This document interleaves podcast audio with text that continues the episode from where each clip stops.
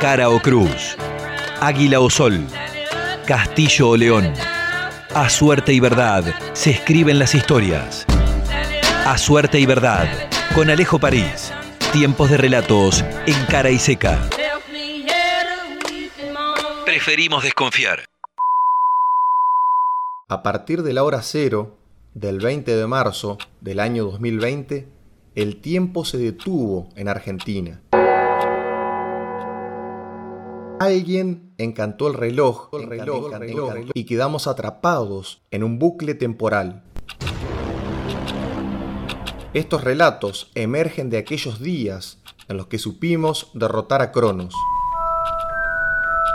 Soy Alejo París y estas son las crónicas del reloj encantado.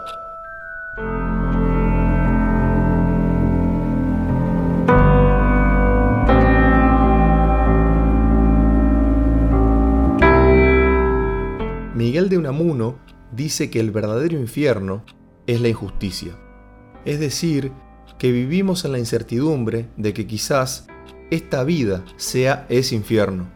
Lo que quisiéramos creer, e incluso algunos de los que creen, vivimos con la sospecha de que quizás todo sea el pedo, de que quizás al final de todo no exista nada de nada más que la muerte. Ese es el infierno que sospecha Unamuno la injusticia de la ausencia de un sistema de retribuciones morales, llamémosle karma, purgatorio o como sea. Los que creen afirman que el cielo no solo sería un lugar para los justos, sino además un lugar justo. Los antiguos decían que cuando el sol se escondía, Dios estaba devolviendo a la gente un reflejo de su alma oscura.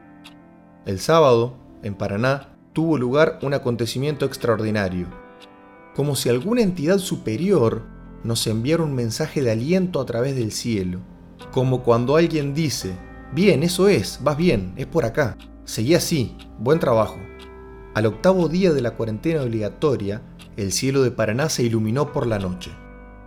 No fue un eclipse, fue un regalo para la gente. Desde la libertad de su tiempo, pero desde la condena de su espacio, desde la reclusión de sus casas, toda la gente, sin importar estatus social, prestigio, profesión, posgrados, sexo ni género, pudo ver al cielo cambiar de color en un show de luces. Los antiguos hubieran dicho que si el cielo devolvió esa imagen por la noche, es que Dios ya no ve tan oscura el alma de la gente. El sábado, el cielo de Paraná fue el reflejo del compromiso social para ganarle a la peste fue un lugar justo para toda la gente y una fiesta para el pueblo.